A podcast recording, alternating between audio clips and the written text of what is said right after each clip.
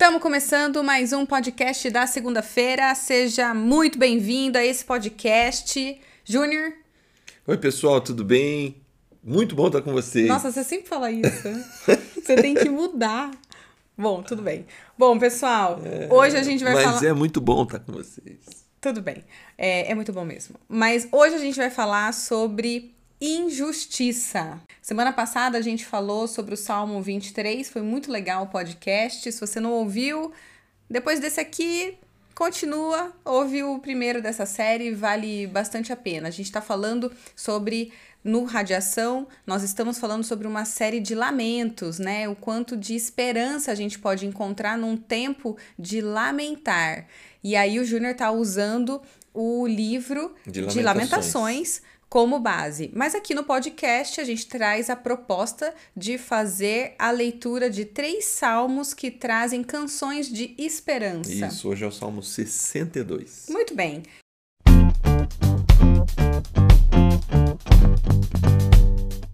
Júnior, sábado você falou sobre bondade. Foi muito interessante a leitura do texto a partir da maneira como Deus demonstra a sua bondade. Achei super legal a questão da bondade imediata e a bondade. Como é que você chamou? Para maturidade. Para maturidade. Sim. É mais fácil de compreender depois que a gente já passou pela bondade da maturidade, viu? É, né? Ah, sim. Eu fico pensando aqui. Eu fiz um, um rápido, uma rápida reflexão nos momentos de bondade que no momento que eu estava passando eu não via como bondade, eu via como silêncio de Deus. Olha que interessante isso. E a gente falou sobre o silêncio. Eu via mais, muito mais como silêncio de Deus, mas hoje eu vejo quanto a bondade de Deus cooperou para o meu amadurecimento. Sim. Não somente na fé, mas amadurecimento como mulher mesmo. Essa série está trazendo para gente, para mim em especial, um desafio muito grande, né? Porque a gente está falando de coisas relativamente muito simples. Amor uhum. de Deus, bondade de Deus mas num contexto de uma situação muito complexa. Hum. Por isso, talvez, está sendo desafiador, né? Porque, ainda que a bondade de Deus seja um tema evidente em toda a Bíblia, mas diante de momentos de grande sofrimento, as pessoas perdem essa noção, ou mesmo perdem a capacidade de sentir, ou mesmo confiar nessa bondade de Deus, né? Por isso, a ativação dela, a gente falou no sábado, se dá através do silêncio. Na hora da grande dor, é preciso encontrar de novo o silêncio, silenciar o barulho externo, o barulho interno, para encontrar reequilíbrio para prosseguir. Eu fiquei é pensando é muito sobre isso, sabia? Realmente foi uma reflexão, assim, eu te falei, né? Mexeu muito comigo, me trouxe à mente vários aspectos, porque eu sou uma pessoa inquieta e eu tenho pouco espaço para o silêncio na minha vida, apesar de amar um silêncio, amar o tempo da, da quietude, talvez eu possa uhum. dizer isso. Você tirar um tempo no momento de tribulação, no momento em que você está ali com pensamento a mil e você intencionalmente parar para ouvir o silêncio, ouvir a voz de Deus no silêncio, é, é já é o exercício da maturidade. É bem difícil, é bem difícil, mas é. Eu acho que essa é a proposta para você ativar a bondade de Deus num tempo em que você só vê maldade. Talvez silenciar as coisas vai, vai trazendo esse reequilíbrio. Mas eu concordo com você, não é simples. Sim, ainda mais quando a gente fala de injustiça, que pessoas, por exemplo, que são mais vocais tende, tendem a colocar a boca no trombone. A última coisa que a gente faz é ficar em silêncio. É, mas esse salmo vai nos ajudar bastante. Vamos lá, então. O salmo que a gente vai conversar hoje parece que aponta para essa realidade do silêncio, como a gente estava comentando aqui, ou do esperar com paciência, com tranquilidade diante de momentos de injustiça. Esse salmo, ele é composto diante de um momento muito complicado da vida do rei Davi, porque ele tinha acabado de ser traído pelo seu filho de uma forma cruel e ele tinha duas decisões. Ou ele se vingava e, e aí dava brecha para criar um, rancor, é, raízes de amargura, ou então ele tinha a opção de esperar com paciência, se recolher ao silêncio para poder vencer esse momento. É isso. Davi, ele foi um grande poeta, Davi foi um grande guerreiro e Davi foi um grande rei. Mas em algum momento, que a gente não sabe precisar, ele se tornou um pai que decidiu praticar a tal da bondade imediata.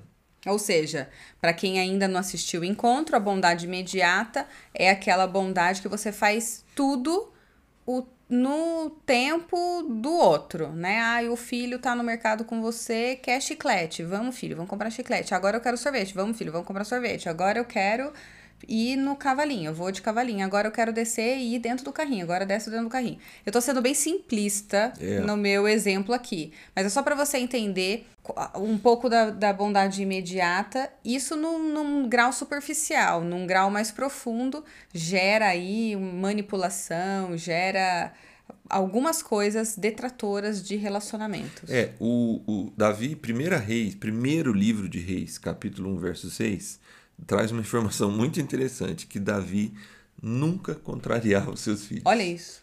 Então esse é o problema da bondade imediata. Não é praticá-la, né? Porque às vezes a gente pratica a bondade imediata, né? Aham. Mas o problema é nunca contrariar os seus filhos. Isso demonstra que Davi escolheu como princípio não confrontar os filhos. Ô, Júnior, mas aqui a gente tá falando de filho, mas acho que é legal deixar claro pro pessoal que tá ouvindo, não se aplica somente a filhos, tá? Namorados, por exemplo, que fazem concessão a tudo, o outro falou, ai, tá certo, ai, tá bom, que não tem boca pra nada, que não coloca sua opinião, que não rebate, que não conversa, que não discute.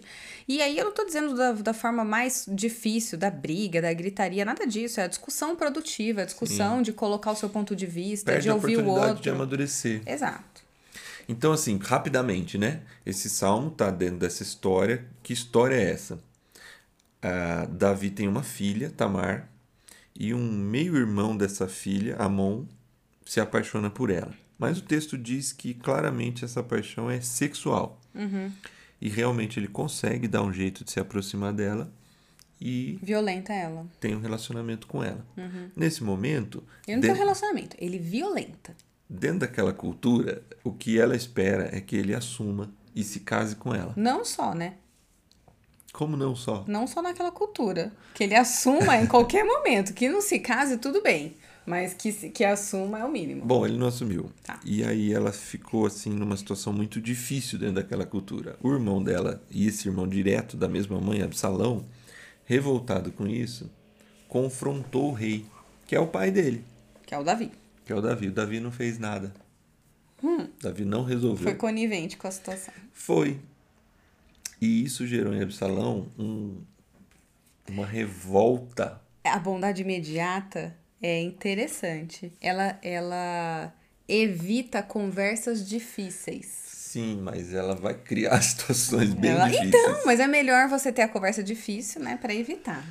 Concordo. Enfim, e aí Absalão intenta contra o reino do pai. E o pai se vê numa situação que ele tá errado e ele só que ele vai se recolher para não ter que matar o filho. O filho vai morrer depois, não pela mão de Davi. Mas é uma situação muito difícil. E ele vai compor o salmo depois dessa situação toda. Agora, ele perdeu a chance de agir diferente com o filho. Ao mesmo tempo, uma situação não justifica a outra. Um erro não justifica o outro. E é nesse ponto que começa o lamento desse salmo e também aparece a esperança. Mais uma canção de esperança, como a gente falou, né? Vamos olhar para o salmo? Vamos. Pessoal, o salmo é o 62, como o Júnior disse aqui na introdução do podcast. E aí, só uma ressalva: ao invés da gente ler o salmo completo, a gente vai ler por parte e vai comentando. É isso aí. Agora eu vou ver, eu vou ler do verso dos versos 1 até o 4 Isso. tá bom? A minha alma descansa somente em Deus. Nele vem a minha salvação. Somente Ele é a rocha que me salva. Ele é a minha torre segura. Jamais serei abalado. Até quando todos vocês atacarão um homem que está com o muro inclinado, como uma cerca prestes a cair? Todo o propósito deles é derrubá-lo de sua posição elevada. Eles se deliciam com mentiras, com a boca abençoam, mas no íntimo amaldiçoam. Pausa. O tema presente aqui nesses primeiros quatro versos, é, se você ler de novo aí na sua casa, é falsidade. Uhum. É, o poeta está dizendo assim: existem pessoas que veem o erro de alguém, veem a falha de alguém, né? um muro inclinado, uma cerca prestes a cair. Vê uma brecha. Tem algo errado ali, né? Tem. E em vez de ajudar, aproveitam para terminar de derrubar. de derrubar. E o pior do, do, da construção do salmo: não derrubam de cara limpa, uhum. não vão de frente e derrubam. Uhum. É como quem diz assim: não, tô indo aí te ajudar. Uhum. Mas no íntimo. Mas é mais para saber da situação e ajudar a piorar. No íntimo só quer destruir. Agora, Júnior, uma curiosidade. É, esse salmo, como alguns outros que tem, ele tem uma marcação musical. Em algumas Bíblias vai aparecer como Selá. Não sei se você prestou atenção, mas na hora que eu terminei de ler o trecho, eu disse pausa. Não Sim. quer dizer pausa porque eu paurei, porque eu, porque eu paurei, porque eu pa, Pausei. Porque eu parei de ler o, o, o, o salmo, mas porque o texto diz pausa. Esse é um momento de silêncio. É interessante aqui na música o silêncio, e nesse salmo especificamente a gente vai ter duas pausas. Vai. É como se, diante da falsidade, ele precisasse do silêncio para prosseguir. Talvez é o momento, primeiro momento de reflexão dele aqui na solitude. Sim, ele precisa dar essa, essa pausa, porque ele está diante, assim, ele acabou de dizer assim, eu vou confiar em Deus. E aí ele apresenta o problema que ele vai tratar. Uhum. E a gente já falou no início, né? A questão é a injustiça. A primeira injustiça que ele apresenta é assim, poxa, o muro está caindo e ainda vem alguém para derrubar. Só que ele, em vez de derrubar uhum. de frente, Sim. ele age com falsidade. Na nossa vida, nós passaremos por momentos de falsidade. Resta saber qual vai ser a nossa reação a esses momentos. Sim. É óbvio, ninguém tem sangue de barato vai falar, ó, oh, tem alguém sendo falso comigo, ficarei pleno. Impossível. A, a fúria vem. Por isso a pausa. Por isso a pausa, para controlar a emoção. Vamos continuar? Uhum. Versos 5 a 8. Descanse somente em Deus, ó minha alma, dele vem a minha esperança. Somente Ele é a rocha que me salva. Ele é a minha torre alta. Não serei abalado. A minha salvação e a minha honra de Deus dependem. Ele é a minha rocha firme, o meu refúgio. Confiem, confiem nele em todos os momentos, ó povo. Derramem diante dele o coração, pois ele é o nosso refúgio. Pausa. Isso. Essas duas pausas. Vamos começar da primeira, voltar Vai. na primeira, né? Uhum. É, é muito interessante assim para quem está acompanhando a música, né? Para deixar claro, por exemplo, se eu estou lendo esse salmo no ambiente do, do culto da igreja, é, obviamente o leitor lá então não lê pausa, né? Lógico que não, ele só faz a pausa. Ele faz a pausa musical, ali vai ter uma pausa. Mas é, é muito legal a marcação dessa música, porque assim, ele está dizendo assim: olha, Fulano foi falso comigo. Ele determina o um momento de silêncio. Esse momento de silêncio gera na plateia assim. E agora? O que, como vai ser a próxima estrofe? Uhum. Qual vai ser a, Reação. É, é, o ritmo, a, a, a intenção da próxima estrofe, né? Uhum. Porque é como você disse, é muito difícil sofrer injustiça. Uhum. E principalmente quando ela mostra a sua cara por meio da falsidade. Uhum. Gente que fala por trás, é, gente que você sabe às vezes que está falando mal de você por trás e, uhum. e na sua frente te trata bem. Tudo é. isso é muito difícil. E aí tem a pausa porque fica aquele suspense na plateia. Qual vai ser o tom, qual vai ser o clima, a temperatura do coro, né? Porque a gente está agora nessa segunda parte que você leu, diante do coro. Nesse caso aqui, é Davi, o homem mais poderoso do país, o rei daquela nação, e ele está diante de uma possibilidade de vingança só que ele decide tomar outro caminho, ele decide esperar em Deus, incentivar as pessoas a confiar em Deus. Os salmos de Davi, no geral, eles, eles têm essa característica, eles demonstram bastante a inquietude do salmista, mas ele sempre vem com uma palavra de eu descanso em ti, eu espero a vingança de ti, Senhor. Olhe para mim, será que o Senhor me abandonou? E depois no próprio salmo, ele vê a provisão de Deus e ele proclama através da música a, a sua crença de que Isso. Deus não o desampara. É muito legal o que você acabou de falar, porque o através da música, perceba que ele viveu já a situação e agora ele sentou para escrever uma música. Virou poesia. Então, de alguma forma, ele está dizendo assim: eu tive que acalmar meu coração, eu tive que descansar. Uhum. Porque senão eu ia fazer muito pior do que eu fiz, ia ser muito pior do que tudo que aconteceu. Já é uma situação difícil. A família de Davi, de Absalão para frente, vai virar uma confusão muito grande, muito grande.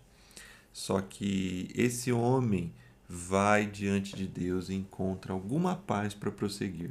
Agora olha que no bonito. meio da injustiça. Porque ele consegue transformar a dor dele, o lamento dele em canção. E isso é a maturidade, é isso é a como é que é que você chamou? Bondade para a bondade para maturidade. maturidade. É. Mas veja que tudo isso está ligado à última parte da música, que vem depois dessa segunda pausa, que você fez, os versos de 9 a 12. Vamos ler? Vamos. Os homens de origem humilde não passam de um sopro. Os de origem importante não passam de mentira. Pesados na balança, juntos não chegam ao peso de um sopro. Não confiem na extorsão, nem ponham a esperança em bens roubados. Se as suas riquezas aumentam, não ponham nelas o coração. Uma vez Deus falou, duas vezes eu ouvi que o poder pertence a Deus. Contigo também, Senhor, está a fidelidade. É certo que retribuirás a cada um conforme o seu procedimento. Se na primeira estrofe o tema é falsidade, aqui o tema parece ser corrupção. Porque ele fala aqui peso na balança, extorsão, bens roubados, riquezas que aumentam. Sim. Só que percebe o seguinte, depois de mais um silêncio, Davi ele chega a uma conclusão nessa segunda estrofe, né? Porque perceba assim, né? Vamos, preste atenção na estrutura. Na primeira estrofe tem um problema, falsidade. Sim. Na do meio não tem problema nenhum. Só mostra a confiança dele em Deus. Uhum. Que ele se refugia em Deus, que ele descansa em Deus. Somente Deus é a rocha da salvação nele. E ele convida as pessoas, confiem nele, confiem em Deus.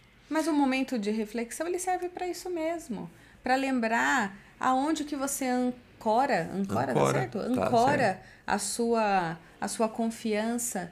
Quem é que é o seu auxílio em momentos de adversidade? Quem é o seu protetor? Ele ele traz aqui, eu acho linda essa relação da torre alta, uhum. né? O, o, o forte. Eu acho muito bonita essa essa analogia com um símbolo tão importante que é uma torre segura, uma torre Sim. alta. Mas esse, esse, é, essa última parte é muito importante para essas conclusões todas de Davi, porque ele está adiante e a gente hoje está vivendo isso né, no nosso país, no mundo em geral, esse tema da corrupção. É. Então hoje a gente vive, é muito até difícil falar disso, né? Sim. Porque a gente vive uma polarização muito grande. E qualquer lado da polarização vai julgar o outro como errado. Sim. E aí, você sempre, se você está do lado certo, o que parece que você quer é a destruição do lado errado. É aqui que eu acho que o salmo tem uma, uma percepção fina muito importante. Quem é o corrupto dessa última parte do salmo? Ele fala dos humildes ou pobres e dos poderosos. Ninguém está de fora. Uhum. Parece que a percepção de corrupção é ampla. Todos os homens são corruptos. Uhum. Aqui você citou né, o homem mais poderoso da sua nação. Ele vai dizer assim, eu acho que é o, é o ponto mais importante desse salmo. Uhum. O poder pertence a Deus. Ouvi uma vez, é, quer dizer, Deus falou uma vez e eu ouvi duas. Uhum. E é uma, é uma ideia de ênfase assim, assim, eu registrei isso, isso aqui é importante, ó. O poder pertence a Deus. É uma frase bem curta, direta, mas que ajuda a compreender toda essa canção. Existe falsidade, a corrupção, e isso machuca, isso desgasta, mas a ação humana, em alguma medida, mesmo daquele que talvez é o justo na relação com a injustiça, vai gerar algum tipo de violência e corrupção, também um contra-ataque. Então, por exemplo, voltando para a situação, vamos pensar no governo americano, né? Para não falar do governo brasileiro. Uhum. O Biden ganhou a eleição. Ganhou. O Biden tinha duas chances ali inflamar a nação contra o time ali do Trump uhum. ou tentar baixar poeira e tentar de novo falar para os americanos que a gente é todo mundo uma nação. Uhum. Foi, parece que o caminho que o Biden tentou. A gente não está lá, mas eu estou usando esse exemplo para dizer assim: quando alguém que eu pronto venci o que estava errado, né? Uhum. É, a chance da gente cometer o erro também é isso que está presente aqui. Por isso que ele reforça o poder pertence a Deus, o poder é de Deus. É, confie em Deus, não confie na sua riqueza. É, confie na fidelidade de Deus. No final do salmo, ele aponta para. Ele diz que Deus retribui conforme o procedimento. Parece, de cada um, né? Exatamente, como cada um faz, é, se porta. Parece que aqui a confiança volta para as pessoas que fazem o bem e aí você tem a punição dos maus. É verdade, está presente isso, mas sob quais condições? Essa é uma pergunta importante. Porque aqui a gente precisa conhecer um pouco mais dos Salmos de Davi, senão hum. a leitura vai cair. Porque na hora em que eu falo assim, eu sou melhor e agora eu tô certo e agora eu vou te punir, uhum. eu tô com grandes chances de praticar falsidade e corrupção. Certo. Além de se ancorar numa meritocracia. E a gente já sabe que Deus não vai por esse lado da meritocracia somente. Né? Tem um salmo que pergunta assim: quem que vai se apresentar diante de Deus? Uhum. Aquele que é limpo de mãos e puro de coração. Quem é limpo de mãos e puro de coração? Difícil. Inteiramente limpo de uhum. mãos e puro de coração. Davi ele vai dizer no outro salmo assim que a gente só é, é bem-aventurado o homem que Deus não imputa os seus erros sobre ele. Uhum. Então, assim, uma leitura mais ampla dos Salmos, essa temática da retribuição, ela vai ser vista de uma outra forma, porque a gente vai perceber que diante de Deus, para ser julgado, vai ser necessário descansar em Deus, uhum. confiar na sua misericórdia, uhum. ser alcançado por seu amor, sua bondade e sua graça. Tá lá presente a ideia de retribuir conforme o procedimento, mas está presente nos Salmos uma percepção daquilo que a gente chama no Novo Testamento de graça de Deus. Uhum. É, a vitória sobre a corrupção e a injustiça não é a ação violenta do justo, uhum. mas é a confiança de que Deus é quem detém o poder e ele sabe como lidar com cada situação. Eu gostaria de trocar a palavra reação violenta por contra-ataque. A nossa primeira reação quando alguém nos fere, quando nós vemos injustiça, quando nós vemos falsidade, somos vítimas, não somente vemos, porque às vezes a gente vê e não reage, mas quando nós somos vítimas dessas maldades, a primeira no geral, a primeira reação não é buscar o silêncio, não é se retirar, não é olhar para dentro e ver aonde essa situação vai levar. É o contra-ataque. Uhum.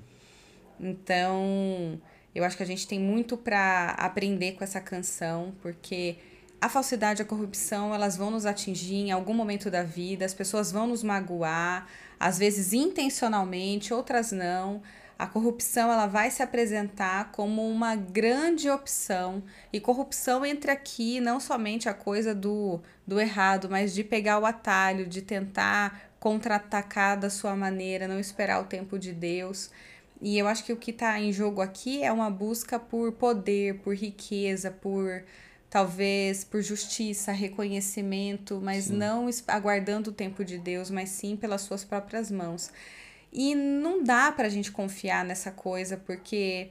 nessas coisas, né? Porque elas podem até num curto momento ou para algumas pessoas ser a fuga, ser a fonte mesmo do resultado ali, do que vai ser do que vai ser o final. E algumas pessoas vão ter que exercer poder e algumas pessoas terão riqueza. Sim, e tudo bem. E tudo bem. É, o que tem que estar tá em chave aqui é a confiança em Deus. Uhum.